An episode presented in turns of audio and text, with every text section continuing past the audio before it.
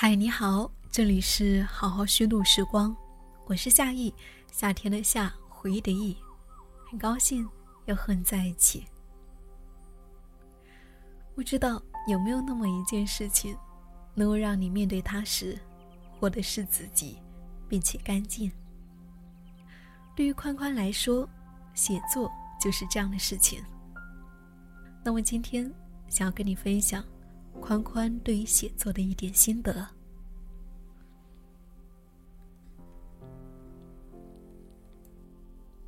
我妈年轻时的理想是当一个作家。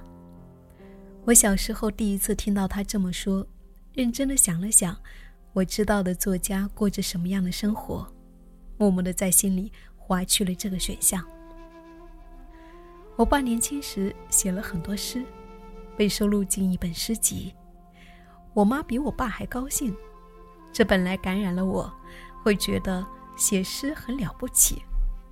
然而，很快我就知道了孩子和顾城他们的痛楚挣扎，这令我胆怯，也把这个选项默默的在心里划去。我爸还热爱武侠江湖，最爱看打打杀杀的电影电视，以至于我小时候。总跟着看武侠剧，第一部是《雪山飞狐》，每天晚上看完两集睡觉，梦里全是袁子衣。我总是边看边抹眼泪，觉得人在江湖太难了。全家一起看，我又不好意思痛快的哭，于是就很堵，脖子上到鼻子一段，总是木木的。长大以后，泪点变高。可木木的感觉总还在。看我爸一生行事风格，大约是很认同“侠之大者，为国为民”，我也认同。然而我小时候的身体不好，要身在江湖，怕是一露面就被打死了，因此也不太敢放任侠义在心中鼓荡，所见多少不平事。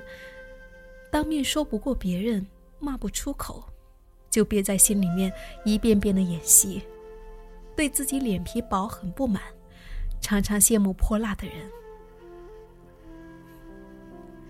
我妈过生日，喜欢我爸送她一首诗，或者写一篇文章。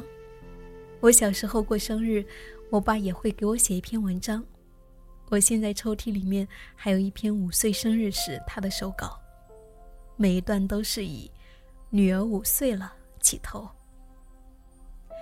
今天来看，应该属于重侠上意的文艺青年之家。一个人长大，先要背离他惯常所见的一切。我中学的时候很讨厌别人把文艺的标签贴在我的身上，也不爱跟同学们拉帮结派那一套。我学文科，数学挺好。不是出于喜欢，是那时候所知许多知名文艺女子数学都不好，比如张爱玲和三毛。我以为只要我数学好，就不能够算是太文艺。高中男生写情书，抄徐志摩的诗，堵在校门口塞给我。我拆开看了开头几句，就觉得腻歪。丢回给他，一路往家走，心里很气。为什么会被认为喜欢这种柔情的路数？那时候觉得男生太过抒情温柔，便没有男子气。考大学时报志愿，想学新闻；选学校的时候，想要离家尽量远。有两个专业避之不及，一个是中文，一个是会计。觉得前者太虚。后者太俗，后来发现，这两样，一样是我爸妈最擅长的，另一样是最不擅长的。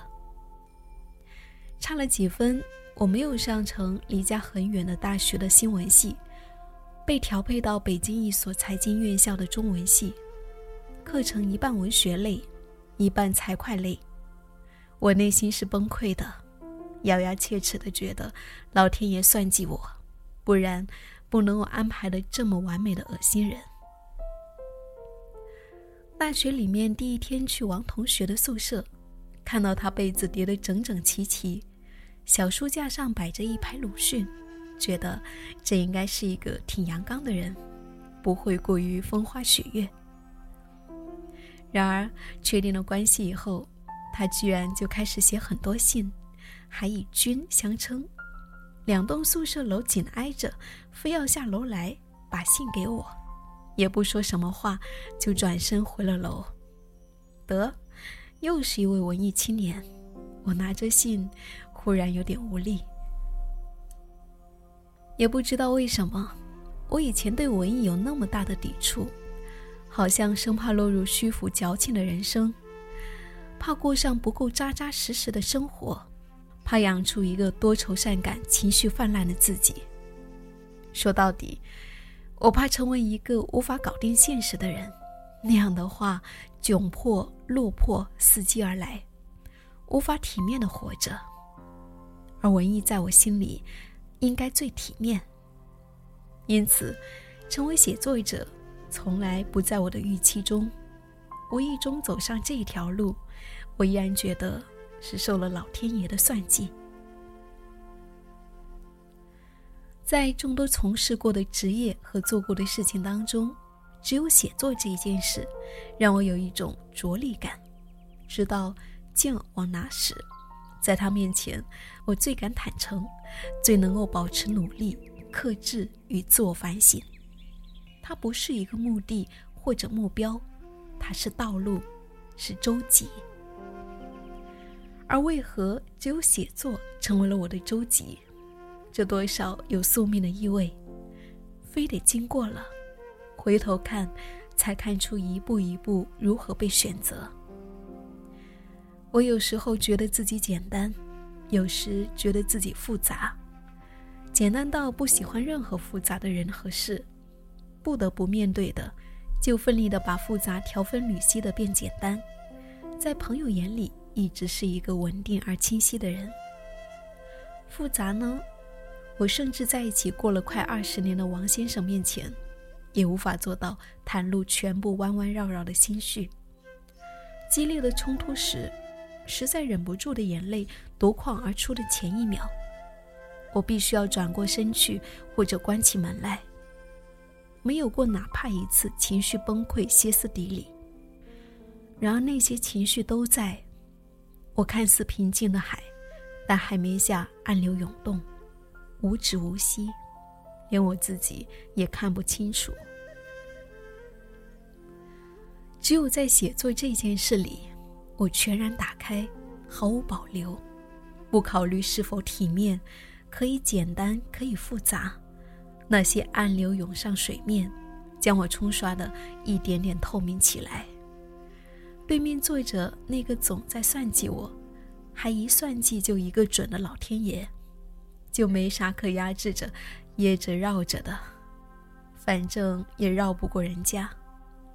因此，关于写作这件事，我更赞同庆山的观点：不是需要契机，而是需要被选择。确定被选择的感觉，是在他面前。人能够掏心挖肺，彻底释放自己，在其他人和事面前都不够彻底，不够不管不顾，不够透明。写作与任何事一样，我从不觉得它更有价值或者更有意义。它如今只是更惯着我，包容我，滋养我。一个人可以做艺术家，也可以锯木头。没有多大区别，重要的是，有这么一件事，能够让一个人面对他时，活的是自己，并且干净，这就足够了。没能够成为年少时最想成为的那个人，这是很多人的现实，也是我的现实。可这一点也不糟糕，我甚至觉得，老天爷的道，本就如此，探索。寻觅，兜兜转转，然后无限接近自己，看清自己，透过自己看清天地，多有意思！因学书而读蔡邕的笔论，言：书者散也。欲书先散怀抱，认情自信，然后书之。散怀抱与认情自信，说尽了一切创作的初衷和意义，也说尽了能够使一个人安定在一件事情里最根本的原因。写作对于我，不过就是这样的一件事。凡创作者大都更愿意聊天分与才情，那样会使人觉得作品更有灵气，而较少愿意赘述努力，那样会显得很笨。很遗憾，我不确定天分是否有惠及于我。我更有心得的，是多年来所下的一些笨功夫。写出来。算是这些年在其中次第行进的梳理和总结，也是回答被问的最多的问题：写作有没有好的方法？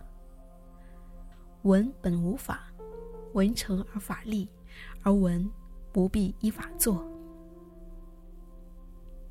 因此，先写过许多，再有对写的总结领悟，这个因果不能够颠倒。散怀抱。是创作的初衷、意义，这也仅就个体而言。然而，散怀抱不是想散就能散，各种功夫除了写作本身的积累，还在人对生活、生命、天地的体验与参悟。它是第三层楼。又要提钱钟书先生言：“中国人独留无穷的聪明，是总想不经过一二层楼。”就直接上第三层楼。即便第三层楼也有路径，相对直白的，西方有一本《写出我心》，大致在说怎么在写作中散怀抱，核心围绕着与写作最重要的就是写写写，确实如此。我仍在攀爬第一二层楼，凡事有例外，天才不用爬楼。但天才激情创作之后，想要继续保持天才的产出，也得老老实实爬楼。就像开悟，开一次管不了一辈子，还得老老实实的在下一次开悟的路上，不是吗？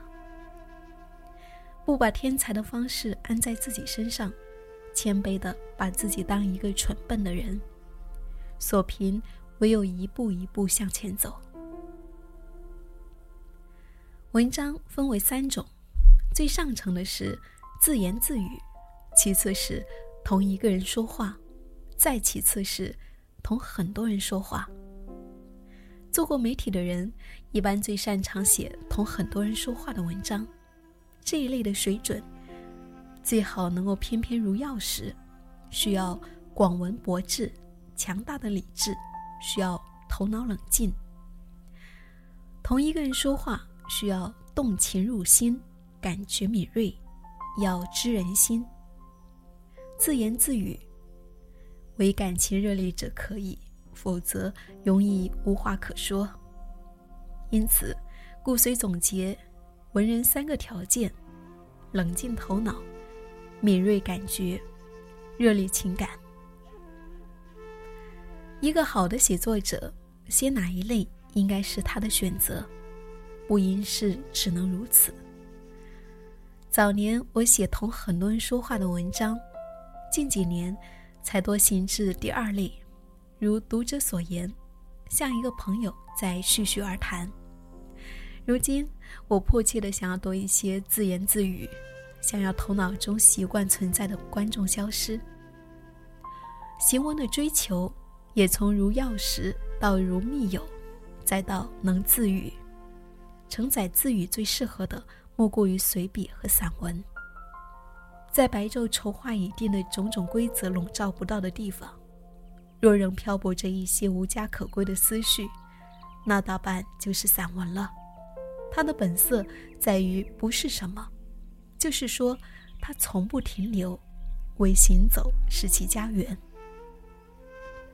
随笔散文类写作者看到这一句，多半能够感同身受。表述极其到位，在行走中无家可归的思绪得以尘埃落定，一颗热烈躁动的心走向宁静。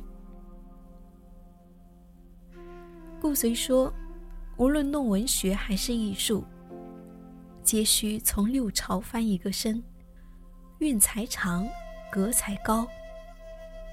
又说，太平时文章多教宣夸大，六朝人文章静，一点教宣气没有，并且六朝文采风流，而要于其中看出他的伤心来。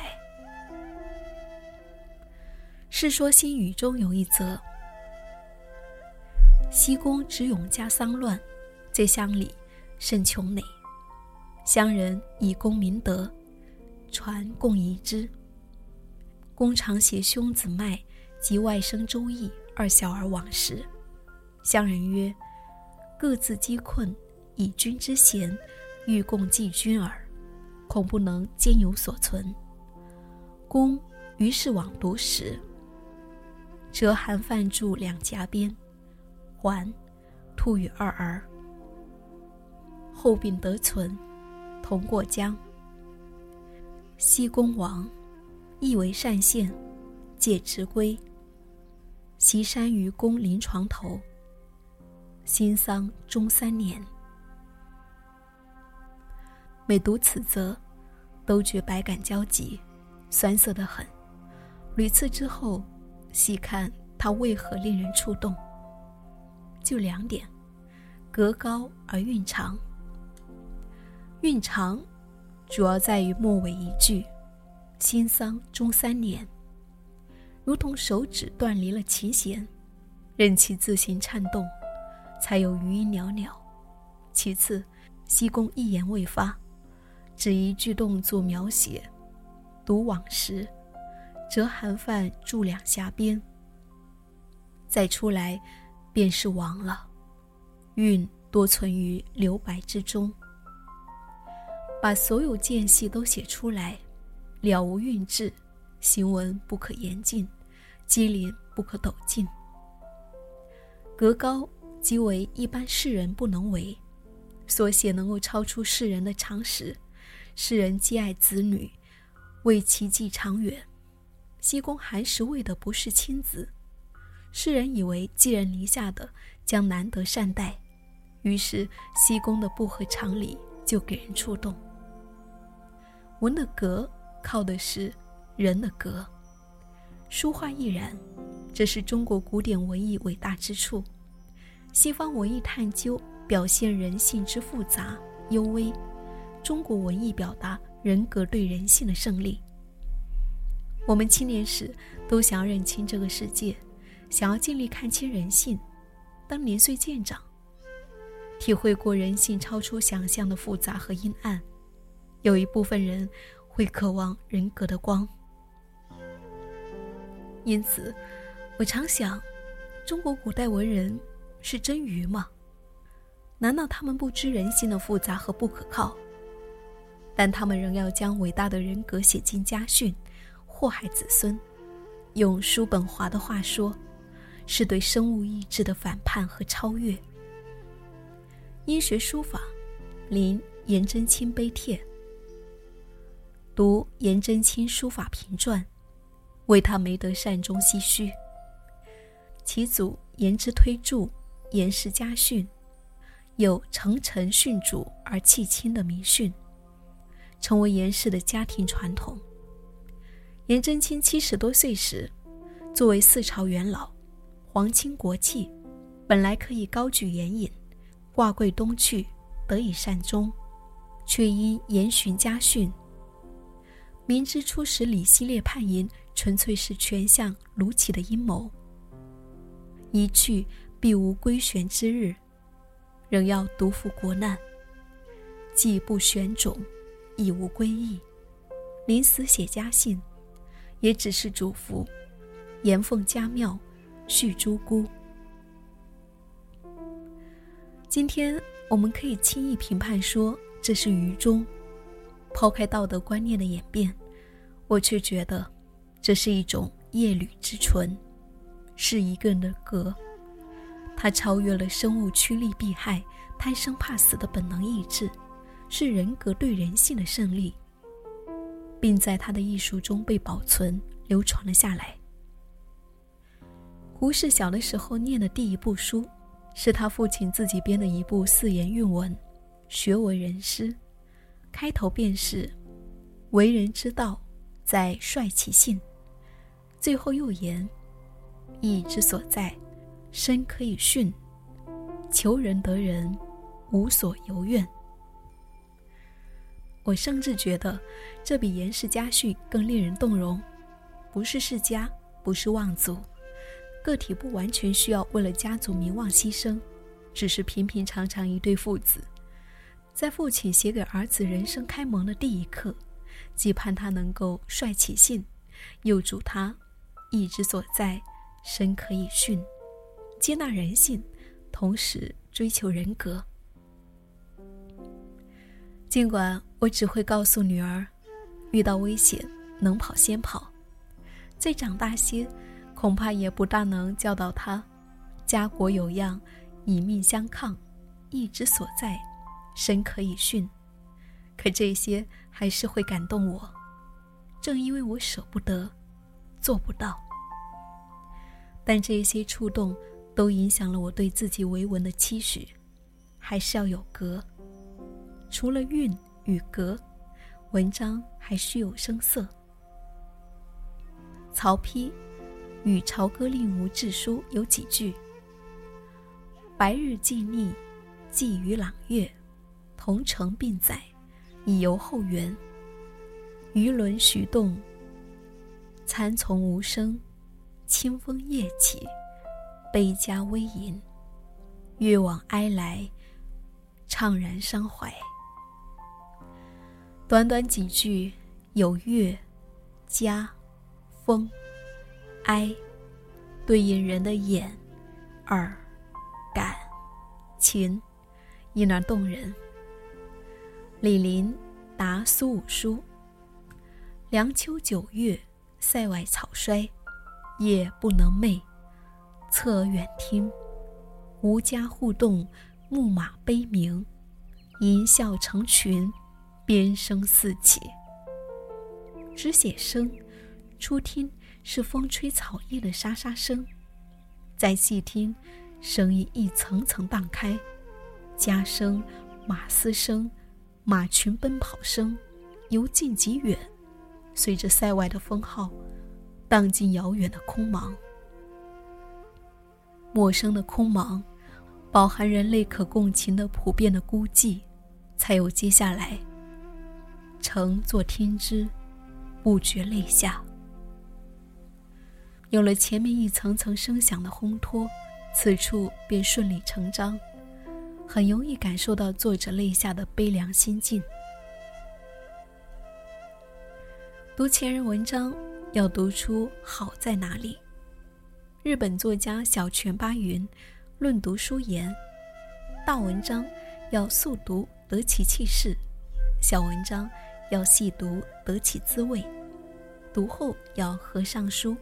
想我们所得之印象，印象是声色，是节奏，是感受，唯独不是评价。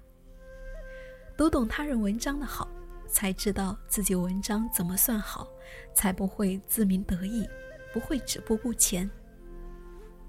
承载文章的韵与格、声与色的，无论何时，首先是能写得明白。古人说：“白受彩。”好比素白的绢帛，才易染上色彩。就文章来说，白指行文条达通畅、清楚明白，不假装饰。能白，最基本、最重要，其实也最不容易。说的是心手相应，心有所思、所想、所感，甚至只是漂浮不定的些微意绪，一掠而过的灵光。都能精准地捕捉到并表达出来，还未能白时，最好不要奢谈文采，因底子都不牢靠。凡学习都该取法乎上，无论何种领域，从最经典里学习，从老师的老师处学习，从自己能涉略到的最顶端去学习，这叫取法乎上。以中文作文，也要取法乎上。读我们古人文章，寻到这门语言最上乘、最精道的文本，去读、去看、去参悟。文章能够清顺通畅，然后时可求顿挫，如学书，先能够平正，后才谈得上是追险绝。孙过庭书谱中言：“导之如泉注。”顿之则山安。一篇文章也是，大篇幅流利如水流，关键处顿挫如山立，如此，文中便有山河。独归正川，向己宣志，末尾一句最令人感慨。庭有枇杷树，吾妻死之年所手植也，今已亭亭如盖矣。前面整篇如水流，至此句顿挫，忽然满嘴苦涩。行文若无顿挫，则所得感觉随水流走，填不在心上，就无韵味。再有，张岱诗文集中人们熟悉的一篇，自为墓志铭。第一段：蜀人张岱，陶安其好也，少为纨绔子弟。极爱繁华，好金色，好美婢，好娈童，好鲜衣，好美食，好骏马，好华灯，好烟火，好梨园，好鼓吹，好古董，好花鸟，兼以茶饮菊孽，书度诗魔，劳碌半生，皆成梦幻。年至五十，国破家亡，避寄山居，所存者破床碎机。折顶并琴，与残书数志，缺砚一方而已。布衣书更，长至断炊。回首二十年前，真如隔世。前面导之如泉注，至劳碌半生，皆成梦幻。与回首二十年前，真如隔世，顿挫如山安。读之，情感随水流而下。猝然遇阻，情绪志在山根，心境随之转换。再往下读，七不可解，就觉字字无奈，悲切。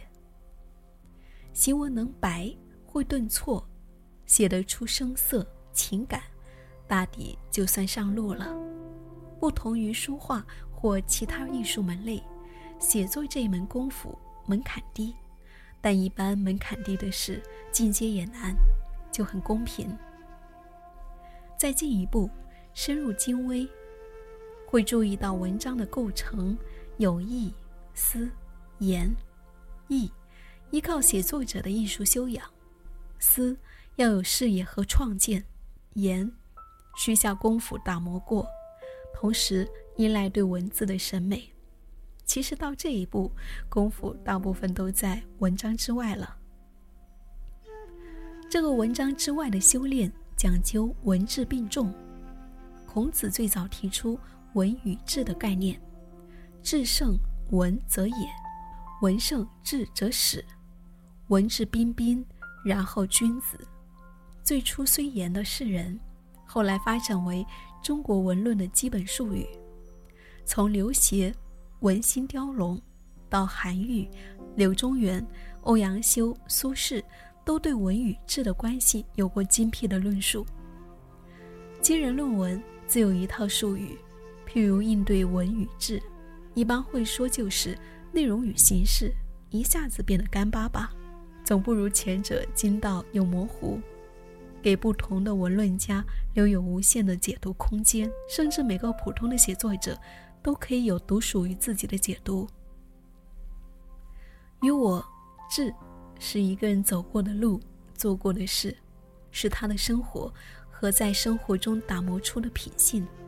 文是审美与修养的溢出。当然，写作者并不会带着文与质的概念，两者于无形中自然流淌进文章。如禅宗最忌知，而要悟。因知是旁观的，悟是亲身体验的。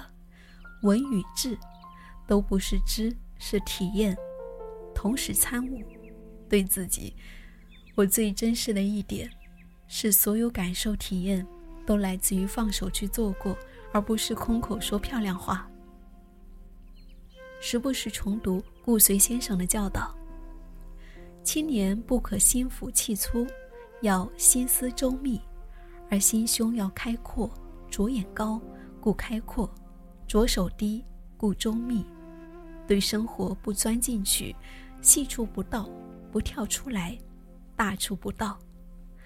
钻进去生活，跳出来写作，一日日如此度过。生活中亲力亲为，领导写文章，志最重要在于正心诚意。正者不俗，诚者不伪。以不俗不伪的心性写作，文章差不到哪里去。然而正心诚意有多难啊！常常连我们自己也会被自己欺骗。或许不停的探查内心，是接近内心诚意的唯一道路。这是一种艺术，需要苦心经营。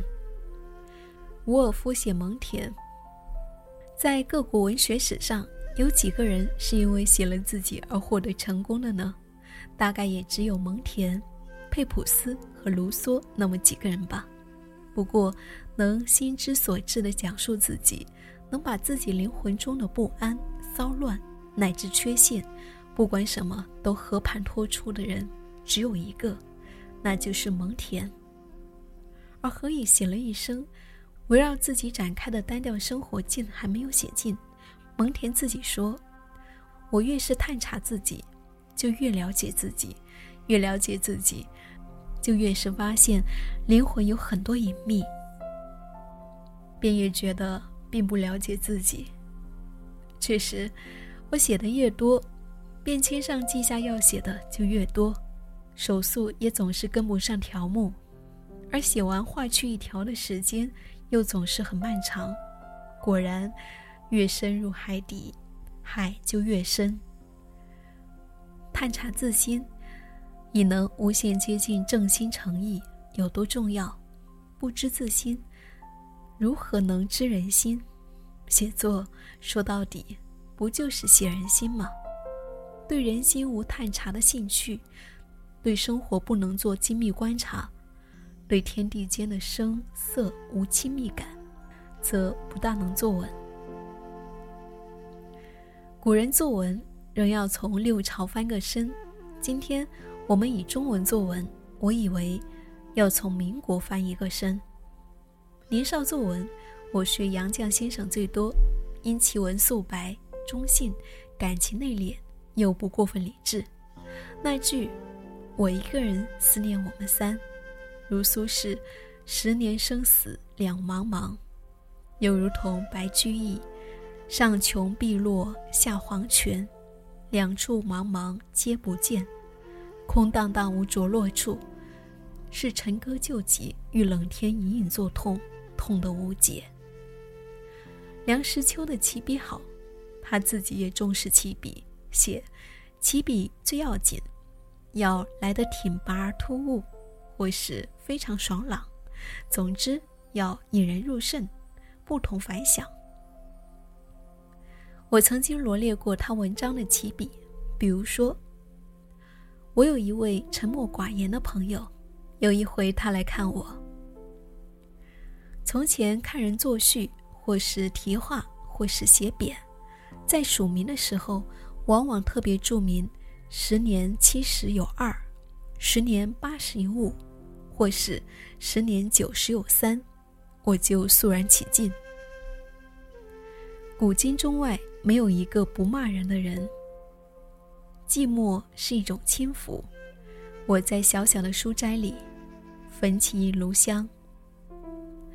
我们中国人是最怕旅行的一个民族。信佛的人往往要出家，出家所谓何来？据说是为了一大事因缘，那就是要了生死。确实挺拔而突兀。或是爽朗，胡兰成的文章妖言絮叨，美如极香的花朵；沈从文如毛竹，莽莽苍苍，立在土中，乍亲近闻不到香气，却听得到风过时的簌簌声响。胡适条达通畅，逻辑森然，不像植物长出来，像石块堆在心里。我的写作练习在民国诸家身上花的时间最多，他们从传统学养中出来，又有学贯中西后的强大理智，最难得。每个人有每个人的面貌，共性是都流淌着一股宁定与宁静之气，感知敏锐。情感还热烈，天降乱离，却能心思渊静，手道不失。今天太平年代，文章反而多教宣，教宣半天仍面目模糊。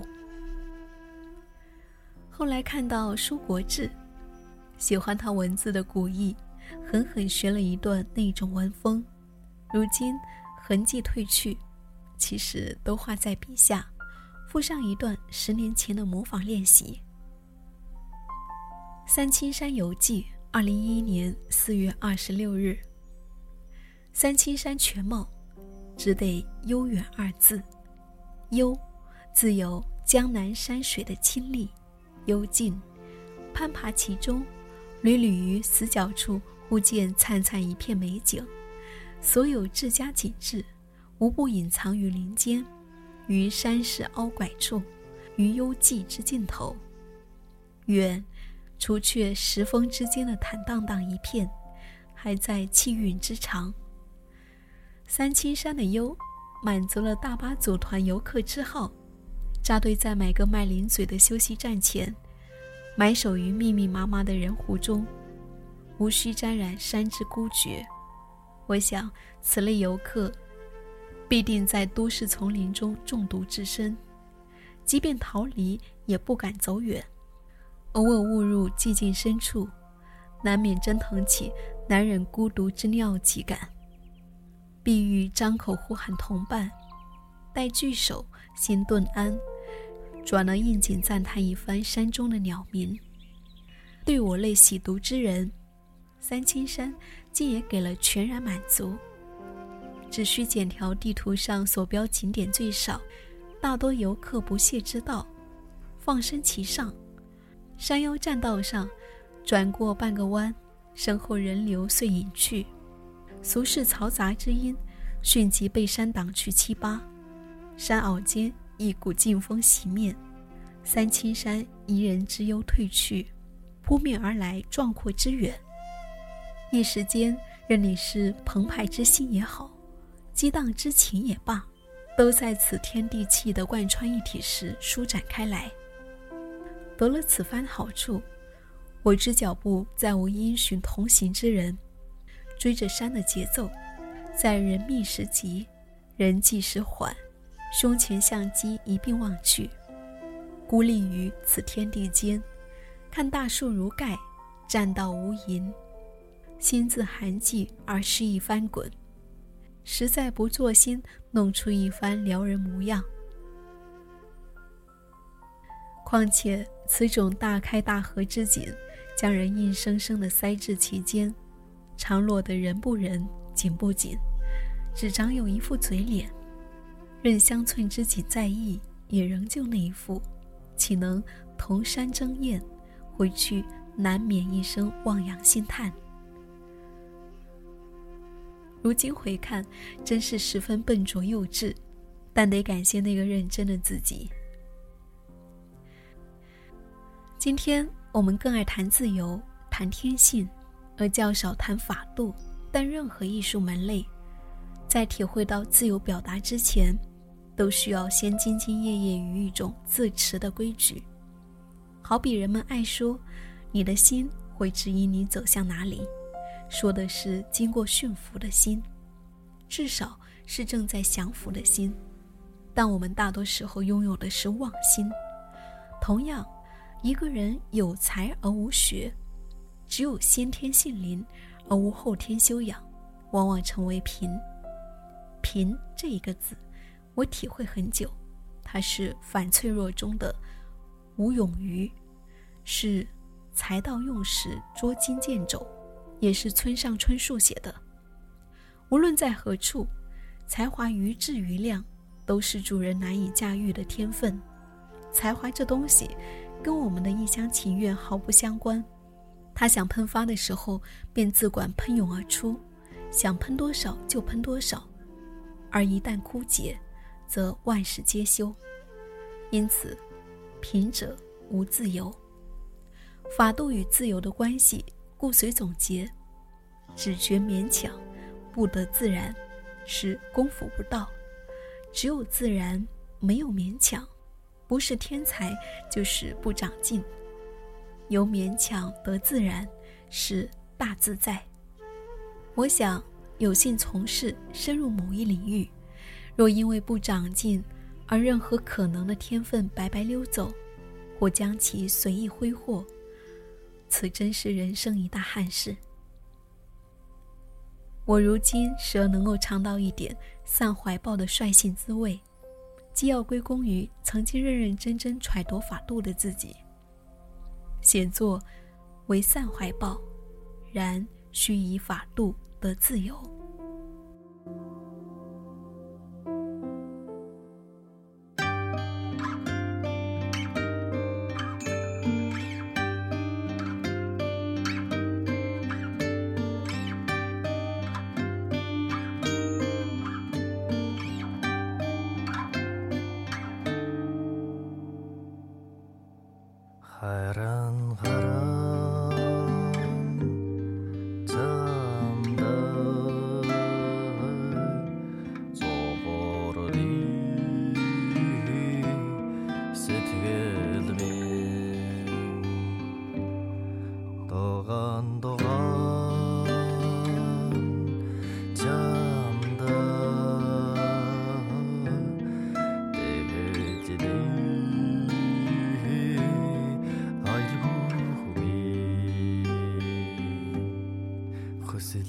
走。